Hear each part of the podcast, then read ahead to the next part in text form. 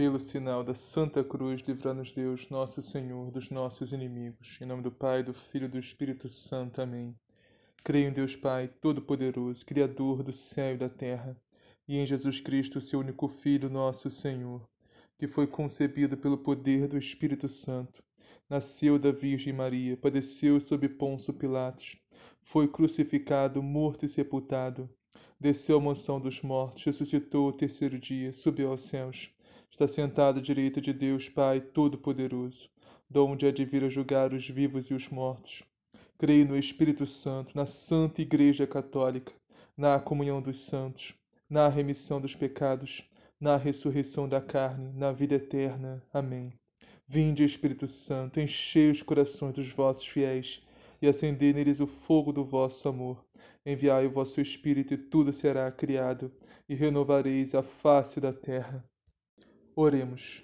Ó Deus, que instruís os corações dos vossos fiéis com a luz do Espírito Santo, fazei que apreciemos retamente todas as coisas, segundo o mesmo Espírito, e gozemos sempre de suas divinas consolações, por Cristo nosso Senhor. Amém.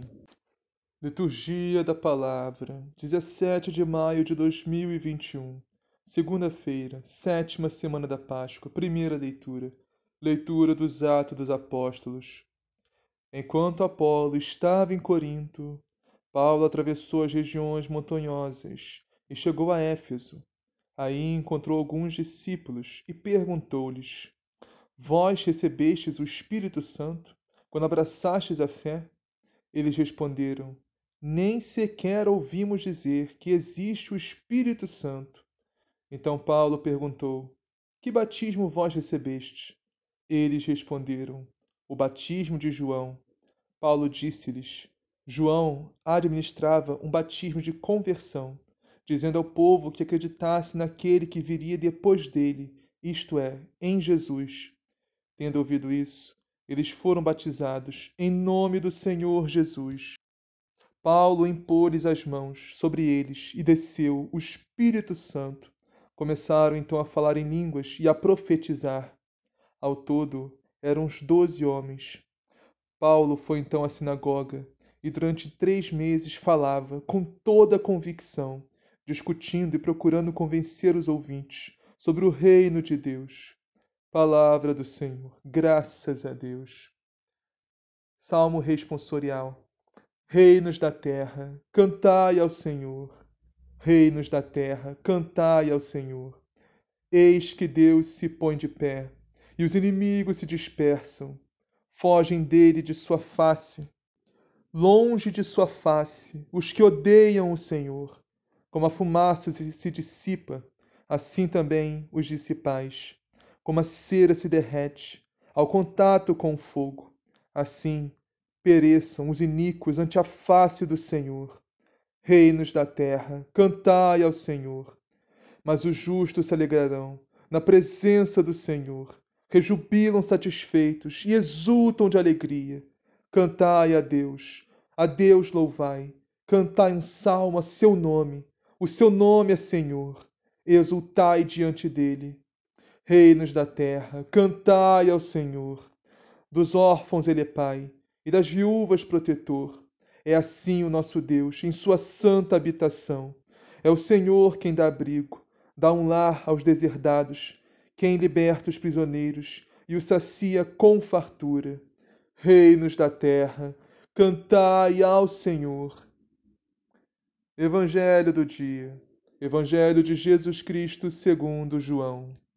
Naquele tempo, os discípulos disseram a Jesus: Agora sim, falas abertamente, não por meio de parábolas desculpa, não por meio de figuras. Agora sabemos que conheces tudo e não necessitas de que alguém te faça perguntas. Por isso cremos que saístes de junto de Deus. Jesus respondeu: Credes agora? Eis que vem a hora, e já chegou, em que vos dispersareis, cada um para o seu lado, e me deixareis só.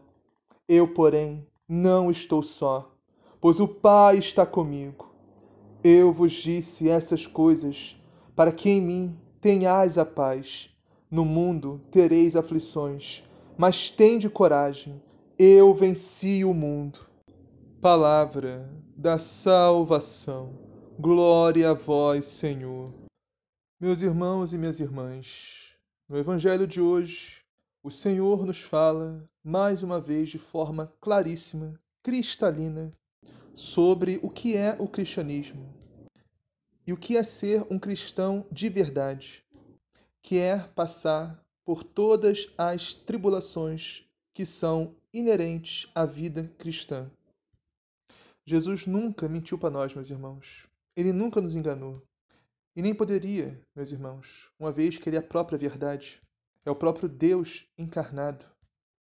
E Deus não se engana, muito menos engana ninguém. Deus é a verdade. Por isso, Jesus nunca disse: não, vai dar tudo certo.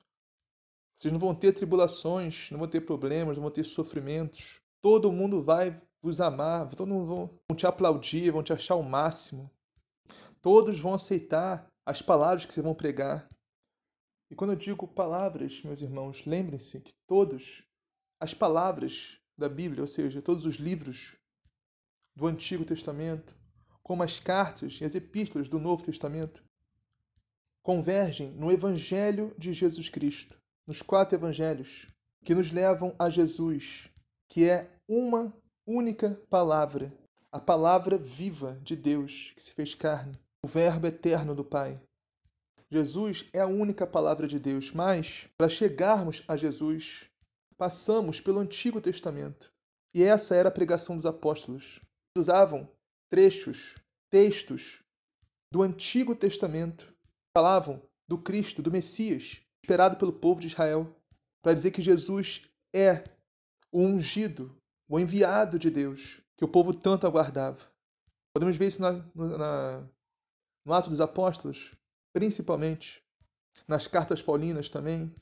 Mas voltando ao Evangelho, Jesus, que é o Verbo eterno, Deus de Deus, luz da luz, nunca nos enganou, nunca mentiu para nós e sempre foi claríssimo a respeito de tudo o que nós passaríamos seguindo o caminho. Ou seja, o seguindo. Sendo cristãos. Nós vamos meditar versículo por versículo desse evangelho, começando assim. Estamos em João, capítulo 16, versículos 29 a 33. Naquele tempo, os discípulos disseram a Jesus: Eis que agora falas claramente e não usas mais figuras. Eu dei um spoiler quando eu estava lendo o Evangelho. Essas figuras são figuras de linguagem, ou seja, as parábolas. Esse último discurso de Jesus, antes de ser entregue, na sua paixão, na sua morte, sua entrega total por nós e obediência ao Pai em amor a nós, Jesus falou tudo às claras com seus apóstolos, os seus discípulos mais íntimos. Mas podemos observar nos evangelhos que, mesmo antes desse momento tão solene, tão importante, que esse último discurso de Jesus, o Senhor falava em parábolas, falava com a massa, com a multidão, com o povo em geral, ou com os fariseus, mas sempre, em todo momento, estava a sós com seus discípulos, seus apóstolos, ele explicava tudo, titim por tintim, o que significava cada parábola. Sempre que os apóstolos perguntavam, ele explicava. Porque esses homens, meus irmãos, que vão levar a fé adiante, esses homens que vão ser as colunas da Santa Igreja de Cristo. O povo, a multidão, os fariseus não entenderem Jesus, tudo bem. Agora, seus apóstolos não. Os apóstolos têm obrigação de entender. Por isso, Jesus sempre foi muito didático com seus apóstolos. Explicou muito, explicou tudo para eles. Mas agora, Jesus não fala mais em parábolas, porque acabou a pregação pública de Jesus. Agora ele vai passar pela sua paixão, sua morte vai ressuscitar no terceiro dia. Depois de ressuscitado, vai ficar 40 dias com seus discípulos, com seus apóstolos, apenas com eles. Ensinar a palavra, o evangelho, vai destrinchar só com os discípulos e os apóstolos. Os discípulos e os apóstolos vão pregar, vão levar a palavra a todos. Então, uma vez que acabou a pregação pública de Jesus, não faz sentido falar em parábolas.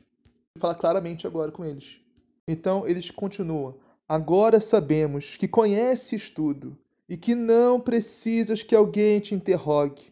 Por isso cremos que viestes da parte de Deus. Meus irmãos, esse agora sabe que conheces tudo é muito significativo. Porque, meu Deus, alguém aí conhece alguém que conhece tudo? Não existe essa pessoa na face da terra, meus irmãos. Quem tem todo o conhecimento do mundo? Quem conhece tudo? Algumas pessoas conhecem mais determinado assunto, outros outros assuntos. Alguns têm conhecimento em determinada área, outros em outra área. Alguns conhecem mais das coisas da terra, outros das coisas do alto. Mas ninguém conhece tudo, meus irmãos. Existe essa pessoa na face da terra que conhece tudo. Tem todo o conhecimento do mundo, do universo. Não existe. Só Deus, meus irmãos, tem esse conhecimento. Só Deus é onisciente, sabe tudo, conhece tudo. É como se, os apóstolos estivessem dizendo: agora sim reconhecemos que tu és Deus. Que só Deus conhece tudo, meus irmãos.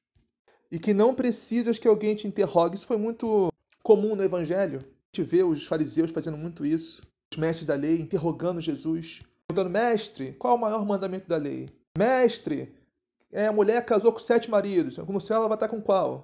Mestre, tem uma mulher adúltera aqui, apedreja ou não? Então isso é muito comum, fizeram muito isso com Jesus, interrogaram muito ele para botar ele à prova. Então é como se os, os apóstolos estivessem dizendo: agora sabemos que ninguém precisa te colocar à prova. Tu sabes tudo, tu conhece tudo. Existe alguém que possa interrogá-lo. Veja, meus irmãos, quem vai interrogar Deus? vai colocar Deus à prova? Tem um salmo que diz: Ó Senhor, quem foi seu conselheiro? Ó Senhor, quem te ensinou a sabedoria? Ó Senhor, quem te ensinou a julgar bem? Ou seja, quem ensinou a Deus, meus irmãos? Deus que sempre existiu, que sempre soube tudo. Foi onipresente, onisciente, onipotente. Deus que existia antes da criação do universo, Deus já existia porque Ele que criou tudo. Deus que é eterno e todo-poderoso. Então, não existe alguém que saiba tudo e ninguém que não possa ser interrogado, a não ser Deus. Então os apóstolos estão dizendo: por isso cremos que viestes da parte de Deus. Ou seja, que nem São Pedro disse, quando Jesus perguntou: Quem dizem ser? Ou seja, que dizem os homens ser o filho do homem? Depois Jesus perguntou: E tu? Vocês, quem dizem que eu sou? São Pedro olhou para Jesus e disse: Tu és o Cristo, o Filho do Deus vivo. Ou seja, os apóstolos agora estão reconhecendo que Jesus é o Filho de Deus, que Jesus veio de Deus. Jesus é Deus. Aí Jesus responde eles de uma forma meio espantado, meio triste, assim, não sei, mas ficou meio cômico esse evangelho. Jesus disse: Agora? Credes agora? Depois de três anos comigo? Dia e noite? Na última noite que eu tô com vocês, vocês estão crendo agora que eu sou Deus? Eu vim de Deus? Aí Jesus deve ter pensado: tá bom, antes tarde do que nunca. E Jesus continuou: Eis que vem a hora, e já chegou em que vos dispersareis, cada um para o seu lado, e me deixarei só. Mas eu não estou só, o Pai está comigo. Jesus está falando claramente aqui, meus irmãos, da, do momento, meus irmãos, que ele próprio chamou de hora das trevas, ou seja, a hora de Satanás agir, a hora que os ministros de Satanás, ofício das trevas, ou seja, Judas e os fariseus, os guardas fariseus que foram prender Jesus, que é logo após essa conversa aqui, meus irmãos, o último discurso do Senhor. Depois disso aqui, eles vão para o Monte das Oliveiras, no jardim de Getsemane. Jesus ora, sua sangue, pede para os seus apóstolos vigiarem com ele, eles dormem, fica revoltado com isso. Ou não conseguem vigiar uma hora comigo? É um absurdo, né, meus irmãos? Jesus está na noite mais difícil da vida dele, suando sangue, numa agonia mortal no Getsemane. Os amigos dele, os apóstolos, conseguem vigiar uma hora com ele. Então é disso que Jesus está falando. Após saindo do Getsemane, do Horto das Oliveiras, Judas com os fariseus vão pegar Jesus. Pedro, né, até tem uma atitude, assim, entre aspas, né, heróica, de coragem, né? Ele pega uma espada e corta a orelha do soldado lá. Mas isso é fogo de palha. Porque logo em seguida, Pedro negou Jesus três vezes. Mas Jesus fala com ele: guarda tua espada. Aquele que vive pela espada morre pela espada. Ou seja, quando não é com violência que resolve nada. Então, depois que Jesus é preso e levado pelos fariseus, todos os apóstolos se dispersam. Pedro até vai seguindo Jesus longe, né? mas depois se dispersa também. Mas em outro evangelho, se eu não me engano, em Mateus, Jesus disse que isso aconteceu para se cumprir as escrituras, que dizem: Ferirei o pastor e as ovelhas se dispersarão. Deve ser Isaías, porque Mateus tem muito Isaías. Como eu disse antes, a pregação dos apóstolos era essa: pegar um texto do Antigo Testamento e explicar que se refere a Jesus. Porque toda a Sagrada Escritura aponta para Jesus. Então, resumindo, todos os apóstolos abandonaram Jesus. O momento mais difícil da vida dele, que é da cruz. Com exceção de São João.